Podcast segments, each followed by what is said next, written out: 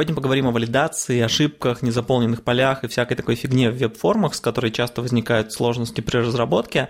Но вначале, во-первых, я хотел сказать, что я наконец-то разобрался, что за колокольчик хренов, про который все время нужно в конце видео говорить, чтобы вы на него нажали, зачем вообще на него жать. Я об этом никогда не знал, а, потому что никогда его не видел. Оказывается, для того, чтобы появился под видео колокольчик, нужно, нужно сначала подписаться на того, чье это видео, чего я никогда не делал, потому что нет никакого смысла подписываться на кого-либо на YouTube, потому что что толку, что ты подписался, где оно появится, в RSS оно не придет, а, как бы ни в каких вообще местах, где тебе придет в голову смотреть, этого не будет. Я вообще не понимаю, как это работает. Так вот, если ты подписался, а, нужно нажать на колокольчик, и тогда у тебя будут куда-то, я хрен знаю куда, приходить уведомления о новых видосах. Ну, в общем, вы разберетесь, как сделать, чтобы не пропускать мои видео. А пока догонка. В прошлом видео речь шла о станции Кунцевской и всяких сложностях, связанных с наименованием станции и пересадок в Москве. И вот Сергей Кириенко пишет, еще бы линии по-человечески назвали, раз уж придется их использовать. Нормальную сущность не назовут Серпуховская-Тимирязевская линия или Серпуховская, я не знаю. Да, я согласен, что название типа Серпуховская-Тимирязевская линия или там Таганско-Краснопресненская линия – это полная жесть. Линии должны называться просто Савеловская, Таганская, Рижская, и так далее. Как правильно назвать все линии, читайте у меня в проекте «Перезагрузка» на моем сайте. Я когда-то это все а, тщательно продумал. Название линий при этом лучше, чем номера, поскольку названия, они с чем-то ассоциируются, в них есть какой-то смысл, а номера, они все на одно лицо, и их совершенно невозможно никак э, вообще в них ориентироваться. Поэтому, конечно, название нужно использовать, просто нужно использовать нормальные названия.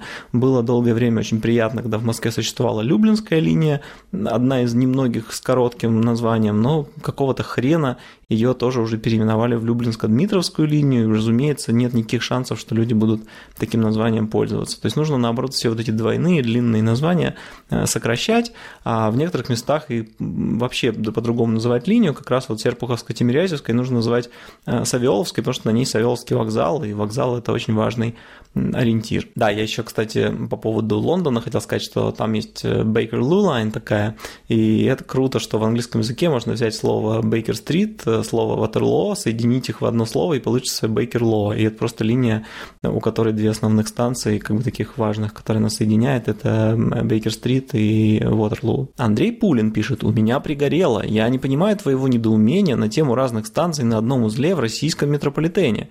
И сам же себе отвечает – Апдейт. Дослушал, вник в твою мысль. Вот всем бы читателям, слушателям и зрителям так уметь э, вникать в мою мысль, а не бросаться сразу комментировать. Вот у Андрея почти получилось. Я не записал, чей это вопрос, к сожалению, простите. Как быть с нестандартными пересадочными узлами, где между некоторыми платформами нет удобной пересадки? Скажем, пассажиру совершенно незачем пересаживаться с красной линии на синюю на охотном ряду, ведь существует пересадка на библиотеке. Однако, если бы узел на охотном ряду имел единое название и обозначался одним кружочком, то обе пересадки казались бы неравноправными. Ну, действительно, есть такой момент, да, что с красной линии на синюю в Москве лучше пересаживаться на библиотеке, а не на охотном ряду, но я думаю, представление дизайнеров и всяких бывалых пользователей метрополитена о том, что название станции или конфигурация пересадочного узла на схеме как-то что-то объясняет пассажиру, они ошибочные. То есть люди не смотрят на форму того, как там графически обозначена пересадка, и не заключают из этого, где им будет лучше пересесть. А, скорее всего, просто те люди, которые уже знают, о том, что на охотном ряду пересаживаться не очень удобно, там будет длинная дорога и через э, театральную, э, они просто, ну, как бы и так это знают. Ну, или в крайнем случае, если они забыли, то а вот они, увидев на схеме вот эти разные обозначения, может быть, вспомнят. Тут, э, конечно же, в первую очередь нужно было бы сделать, чтобы были простые, однозначные, однословные господи, одноименные названия, а потом уже думать о том, как человеку подсказать, где пересесть. В конце концов, если это такое единое, единственное место на схеме, где имеет смысл пересесть э, на одной из двух э, станций, где проходят обе линии, можно просто это как бы подписать словами где-то рядом, типа лучше пересаживаться здесь. И это будет понятно 100% э, пассажиров, а не каким-то там избранным, которые смогли расшифровать смысл графического обозначения. Приходите ко мне за навигацией, схемами, всякими объяснениями, плакатами, связанными с транспортом, расписаниями и всем таким, лучше меня очень мало кто это может сделать, возможно, вообще никто. От навигации перейдем к интерфейсу. Я хотел бы рассказать вам об одной штуке, которая меня беспокоит, проблема, с которой я довольно часто сталкиваюсь при сопровождении некой веб-разработки. Это то, что касается валидации форм. Многие разработчики считают формы супер скучным видом работы, ну типа что там какие-то поля, а, все одинаковые, уже все виды валидации, там все, всего чего угодно давно запрограммировано, на все есть готовые фреймворки, никакого творчества, просто тупая какая-то скучная рутинная работа. А на практике получается, что, ну, во-первых, э, все это не так скучно и рутинно, потому что когда ты начинаешь на это смотреть выясняется, что ничего все эти фреймворки бесконечные не умеют делать нормально, и все приходится внимательно делать аккуратно руками. А, кроме того, каждое поле, у него есть какие-то свои особенности, и там можно вложить очень много любви, заботы, внимания и к, как всяким формулировкам ошибок, и к формулировкам заголовков, и как себя все ведет, и как там маска какая-нибудь работает и так далее. То есть там можно прям ну, поскольку форма – это такой концентрат интерфейса, туда можно очень много вложить всякой мысли. И в этом плане разработка формы тоже супер интересная история. Но что касается валидации, тут действительно часто возникают сложности, потому что э, у, почему-то у большинства э, программистов есть какое-то убеждение, что ошибка в поле и незаполненное поле, которое обязательное, это одинакового класса ситуации. Такое ощущение, что во всех фреймворках, которые используются для форм, это как-то везде вообще на уровне архитектуры так сделано, и это очень трудно побороть. В результате такой вот тупости возникают какие проблемы, что человек начинает, например, заполнять форму, просто кликает в какое-нибудь поле, потом кликает за пределами этого поля и оно покрывается красным или там обводится в красную рамочку, потому что типа в нем ошибка. А ошибка состоит в том, что оно просто не заполнено, а оно при этом обязательное, и оно начинает краснеть. Если ты просто нажмешь кнопку Tab несколько раз, пройдя из одного поля в другое, у тебя они потихоньку все покраснеют, хотя ты ни одной ошибки не допустил, ты просто перешел из контрола в контрол. И вот просто хотя бы даже эту проблему победить, это прям обычно большая боль. То есть добиться от разработки, чтобы вот в таких случаях поля не становились красными, э, практически нереально. Почему нереально? Потому что возникает вопрос, а собственно в какой момент мы должны сказать, что это поле э, не заполнено. И тут э, очень просто. Если человек пытается отправить форму, и в нем чего-то не хватает, а в ней, тогда нужно это показать. Но пока человек просто переходит из поля в поле, нечего тут вообще какие-то красные штуки рисовать. Если есть какое-то поле, обязательность которого не очевидна, то стоит подумать над формулировкой его подписи. Но, в принципе, из того, какие поля у вас в форме есть, э, должно быть очевидно, если какие-то из них вдруг не обязательные, и, соответственно, человеку должно быть ясно, что он заполнит. Только если он там как-то случайно что-то не заметил, пропустил и нажал на кнопку «Отправить», и чего-то не хватает, тогда стоит привлечь его внимание к тому, что какого-то поля не хватает. Совсем другое дело, когда в поле допущена ошибка – вот еще раз, незаполненное обязательное поле – это не ошибка. А вот ошибка – это когда я что-то ввел, и это неправильно. Например, в поле номер паспорта я ввел букву «ща». Такого номера паспорта не бывает, и это ошибка. И вот Тут не нужно дожидаться, пока я отправлю форму. Тут нужно сразу сказать, что в этом поле ошибка. Причем часто достаточно просто его красной рамочкой обвести, никаких слов писать не надо, потому что если ну, я ввел ща в номер паспорта, достаточно мне это показать. Я пойму, Э, что с этим делать. И вот если в поле ошибка, то тут есть еще два следующих э, класса ситуаций. Бывают ошибки, о существовании которых мы можем сделать вывод только после того, как человек закончил ввод. Например, в поле электронная почта, только после того, как человек из этого поля вышел, мы можем судить, ввел он правильную электронную почту или нет. А, тоже частая проблема во всяких формах, когда ты начинаешь только писать в форме свою почту, пишешь Илья, в этот момент тебе подсвечивают красным, потому что в твоей почте не содержится собака и точка. Так ты еще не написал, ты, ты в процессе печатания, отвалите от меня, дайте мне закончить писать, после этого уже показывайте свои ошибки. Вот это пример ошибки, которую нужно он блюр показывать, то есть когда фокус из этого поля ввода уйдет. До этого даже нет смысла туда соваться.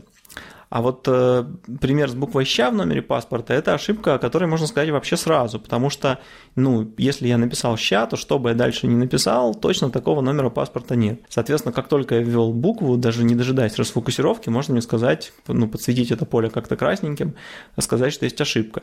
То есть у нас есть три разных класса ситуаций. Ошибка, о которой мы можем судить э, по вводу, то есть при событии on input, э, ошибка, о которой мы можем судить только при расфокусировке поля on blur, и незаполненное обязательное поле, которое вообще не является ошибкой, просто я еще не заполнил, и эта ошибкой может стать только когда я отправлю форму, то есть unsubmit. И вот если у вас э, ваш фреймворк, с помощью которого вы делаете валидацию формы просто на уровне архитектуры, эти три ситуации не разделяет, то вам придется какими-то костылями невероятными заставлять его делать то, что надо, и там постоянно будут какие-то вылезать проблемы. Бывает, например, что кстати, еще если вы вывели ошибку вот того класса, которая на onBlur должна вывестись, то как только человек хоть что-то изменил в этом поле, обозначение ошибки должно исчезнуть. То есть если я начал печатать и исправлять, то не надо мне вокруг этого поля рисовать красную рамку. Я напечатаю, выйду из поля, если там по-прежнему ошибка, вы мне скажете, прости, но ошибка все еще есть. Пока я печатаю, не нужно вокруг меня тут кучу всяких разводить а, красных э, вещей. Вот, поэтому вот этот еще факт, что у вас вывести ошибку вы можете по одному событию, а убрать по другому, это тоже должно быть на уровне архитектуры хорошо прописано, чтобы это все можно было нормально настраивать. Ну и вот, когда все это управление событиями сделано на костылях, а не сразу же заложено в качественную архитектуру, то проблемы вылезают просто совершенно с любой стороны.